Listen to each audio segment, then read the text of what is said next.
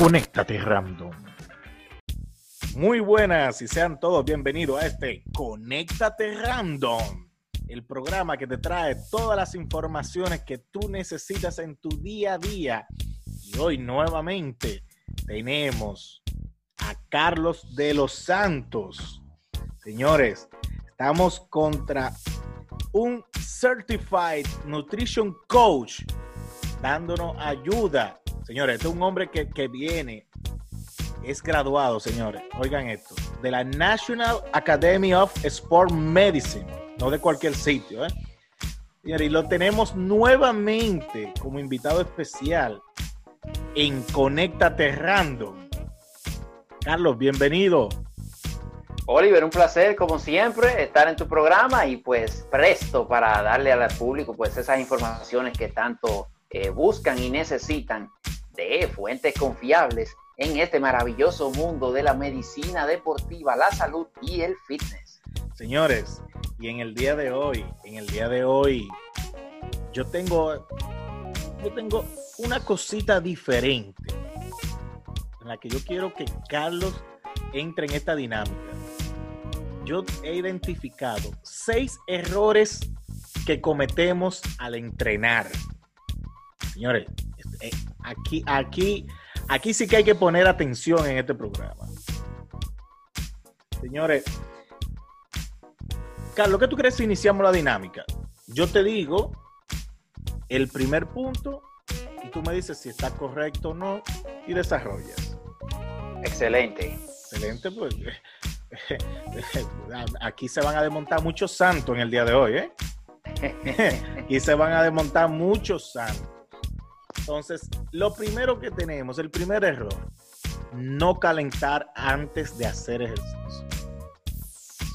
Bueno, eso, eso es definitivamente un error. Es un error. Ah, hay muchas formas, eh, hay mucho debate también sobre las maneras de, hacer los estiramientos antes de, antes de empezar a entrenar. Está el estiramiento estático.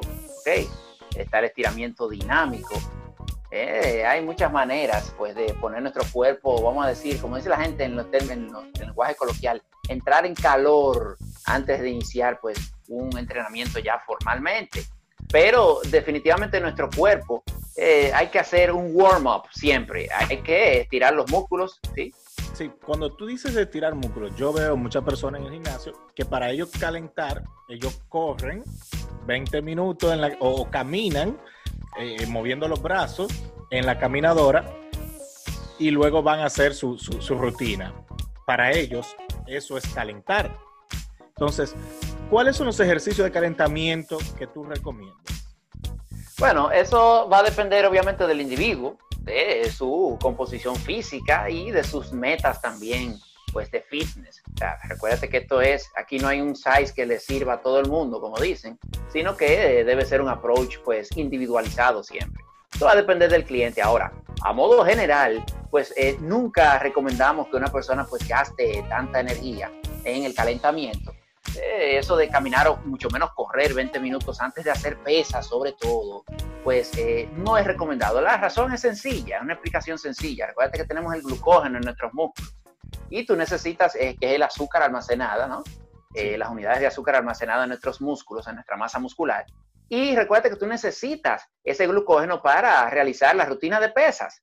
Entonces vas a perder toda la gasolina eh, antes de empezar a hacer las pesas, no vas a tener la misma fuerza, no vas a tener el mismo rendimiento. Eh, además de que la, quema de grasa eh, sucede cuando nuestro cuerpo entra en lo que se llama el fat burning state, estado de quema de grasa. Cuando usted llega al gimnasio y comienza pues a correr inmediatamente, usted no está quemando grasa porque su cuerpo todavía no está en el estado de quema de grasa. Su cuerpo lo que está utilizando es cuál es la fuente primaria de energía de nuestro cuerpo, la preferida, el azúcar. Entonces usted está utilizando el glucógeno en sus músculos para realizar ese cardio, esos 20 minutos de cardio. No está quemando grasa. Ahora, si usted hace una rutina de pesas primero y luego entonces, subsecuentemente, se va a hacer el cardio, no, ya los niveles de glucógeno... Tú, tú, acabas de desmontarme un santo. Porque yo tengo mucho tiempo haciendo primero cardio de, de correr durante 20, 30, 40 minutos y luego voy a hacer mi peso. Obviamente no tengo un rendimiento eh, óptimo, pero está mal durar todo ese tiempo haciendo ese tipo de cardio antes de hacer pesas. Lo primero, ¿qué tú recomiendas? ¿Cuáles son tus recomendaciones? Sí, o sea, como te, como te iba diciendo, pues eh, el glucógeno tú lo vas eh, a, consumir cuando haces las pesas y entonces cuando eh, luego de hacer las pesas vas a hacer el cardio, el cuerpo entonces se ve forzado a utilizar las reservas de grasa y ahí es que entonces estamos quemando grasa. ¿Qué yo recomiendo entonces? Bueno, tú puedes hacer un calentamiento de 5 o 10 minutos, un calentamiento dinámico. Hay muchas maneras pues de poner nuestro cuerpo en pues calor, vamos a decir, los estiramientos estáticos que eh, producen pues una, una inhibición eh, pues en los músculos antagonistas. O sea, eh, si, si vas el músculo que estás estirando, uno se relaja, ¿ok? Un músculo se inhibe y el otro se relaja, el otro se alarga y uno se acorta, ¿ok? La elongación y la, y la, y la corta, uno se acorta y uno se alarga. Y esto permite pues que haya un mejor rendimiento los músculos estén listos para realizar esa actividad física. Tú puedes caminar cinco minutos, por ejemplo. Puedes hacer cinco minutos de bicicleta pues con cierta intensidad, cinco minutos intensos y eh, luego pues eh, ya te paras, tomas un, un, un break, pequeño break, que recuperes el, pues el oxígeno, ¿verdad? La, la respiración. Y entonces eh, te prepara para hacer tu rutina de pesas. Y tú vas a ver que vas a tener mucho más fuerza, mucho más power para hacer la rutina de pesas y sacarle más provecho a, pues, a las pesas que recuérdate que son también importantísimas eh, para la tonificación muscular. Recuerda que mientras más músculo creamos en nuestro cuerpo, más masa muscular, pues menos grasa, menos tejido adiposo vamos a tener. Perfecto. Tengo el segundo punto hacer ejercicios de cardio o de pesas. Y explico un poco este punto. Muchas personas dicen, bueno, mira, yo lo que quiero es bajar de peso. Y como yo quiero bajar de peso, solamente voy a hacer cardio. Otros dicen, mira, yo quiero eh, tonificar, echar músculo, voy a hacer solamente pesas. Entonces, háblame un poco sobre eso. Bueno, eh, cualquiera de los dos eh, approach, eh, pues es un, es un error, definitivamente. volviendo a lo que es la dinámica que tú propusiste, si, si era error o no. Bueno, sí es un error, porque realmente el mejor entrenamiento es un entrenamiento, pues, integral, ¿ok? todo es necesario. No, el hecho de que tú quieras, pues, bajar de peso no quiere decir que no necesitas hacer pesas. Al contrario, el agregar una rutina de pesas pues eh, de aunque sea media hora, 40 minutos, va a acelerar ese proceso de pérdida de peso y de, pérdida de grasa. Y además te va a dejar tonificado. Fíjate de muchas personas, pues que eh, tienen un programa de nutrición eh, de una, bueno, restricción calórica con un nutricionista, un coach de nutrición o lo que sea, y comienzan a hacer pues mucha actividad aeróbica, mucho cardio, a caminar, a moverse, y bajan de peso, pero ¿qué sucede? Que se quedan flácidos. Mm, sí. Y eso es una de, las cosas más comunes que estamos recibiendo pues de los clientes hoy en día. Estas personas que me dicen, oye, me bajé 100 libras, pero ahora estoy flácido o flácida y estoy, me siento incómodo, por supuesto, porque no hiciste pesas. O sea, tienen que hacer las pesas porque eh, es lo que permite, primero, acelerar el proceso y además te tonifica pues, eh, los músculos. Y en el caso del que está diciendo que quiere masa muscular y no hace cardio, bueno, puede, que ser, eh, puede ser que se suceda el caso de que subas de, de, aumentes de peso y aumentes de masa muscular, pero con un mayor eh, porcentaje de grasa corporal también. Y estoy seguro que eso no, lo, no es lo que están buscando. O sea, eh, vamos a tratar de subir pues de masa muscular y de peso, pero con una tonificación muscular y viéndonos bien, que es lo que la mayoría de las personas pues están buscando. O sea que ambos son necesarios, es saber combinarlos. Señores, estamos desmontando santos. Señores, estamos de verdad que...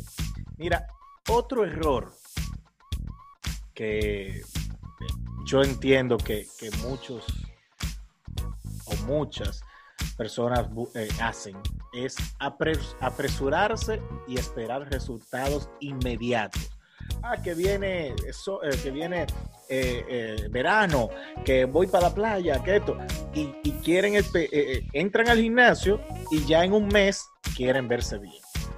En 15 días quieren ya tener un buen físico. Y luego viene la desmotivación. porque no, te, no, no viste los resultados que tú esperabas. Sí, ese, ese, es otra, ese es otro, pues otro error que muchas veces, muchas veces las personas pues cometen. Mira, ese, ese asunto de quererlo deprisa, bueno, yo siempre digo que el gimnasio y los entrenamientos eh, son de las pocas cosas justas que hay en la vida. La vida está llena de injusticias, pero el gimnasio le da a cada quien lo que se merece. Lo que tú le pones de trabajo es lo que tú vas a sacarle. Si no trabajaste, no le vas a sacar. El gimnasio le da a cada quien lo que se merece. Esto es un proceso, Oliver, y entonces eh, muchas veces las personas pues ven todo este, este, bombardeo de informaciones a través de las redes sociales, sobre todo la televisión y los medios, eh, los medios de comunicación masiva, constantemente bombardeando que hay que verse de tal manera, que hay que estar de tal forma. Y pues eh, muchas veces se ven presionados y quieren resultados pues eh, de la noche a la mañana. No, esto es un proceso. El mejor approach es pues eh, tomarlo como un, un, cambio ¿no? en el estilo de vida y disfrutar el proceso. Esa es la mejor, la mejor recomendación que podemos dar. Nada rápido pues es saludable. Sí se puede, sí se puede pues en un mes, por ejemplo, hacer un cambio bastante bueno, pero nos tomamos muchos riesgos entonces desde el punto de vista de la salud eh, cortar los carbohidratos, hacer una restricción demasiado grande, este, pueden venir complicaciones, ¿tú me entiendes? La persona puede tener unas reacciones eh, fisiológicas de ese cuerpo, pues, eh, abruptas, porque lo estás forzando demasiado. Y además no, no tiene, pues, una tasa de éxito a largo plazo. Generalmente el que hace ese tipo de cosas tan rápido tú lo ves dentro de un tiempo y, vuelve y, al mismo punto donde empezó, vuelve y, recupera todas las libras que, había perdido, por lo que tú dijiste, porque se, se, viene la desmotivación, porque no hay una, una, una adherencia real a ese cambio del estilo de vida, sino que es una cuestión eh, temporal que la estoy haciendo porque tengo una presión social o porque los amigos o porque el medio, el media y eh, realmente no es la mejor, la el mejor approach tengo otro punto ahí nomás. Posturas al hacer ejercicio.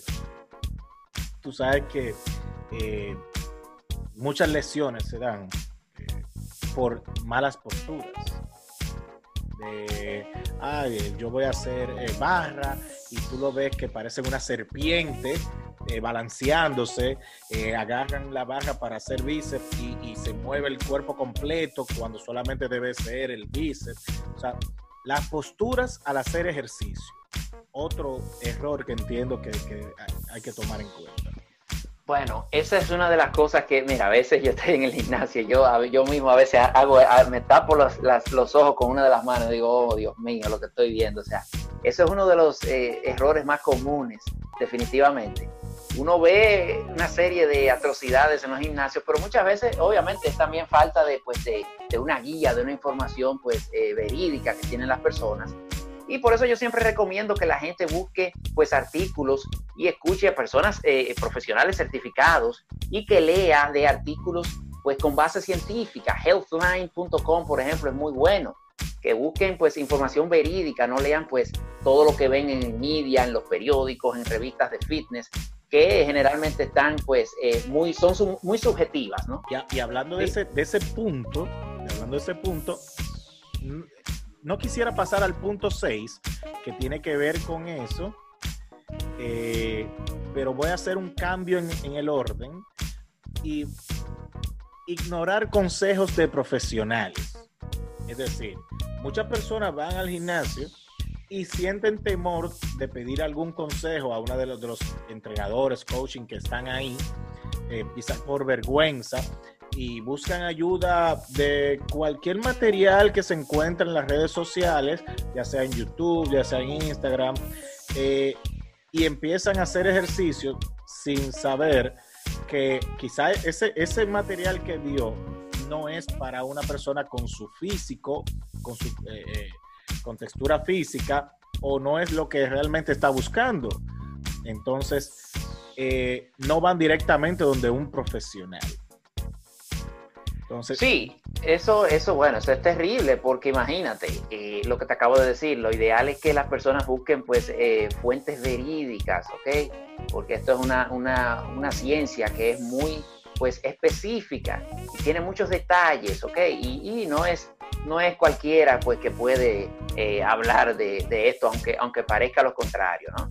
Aunque hoy día sea algo popular. No es lo mismo, eh, disculpa que te interrumpa, no es lo mismo yo ir y ver un, ejercicio eh, que preguntarle a una persona que es Certified Nutrition Coach, que sabe de nutrición, que sabe de ejercicio, que, así, que viene de una buena academia, a un cualquiera que yo encuentre que porque quizás se vea bien o me, esté, dando alguna información, pero que realmente no me está viendo y no sabe que ese ejercicio quizás yo no lo necesite.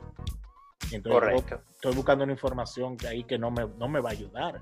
Eh, lo, ideal, es que llamen a una persona que, sepa, eh, una persona como tú, que sepa y, que presencialmente haga una evaluación y, lo ayude.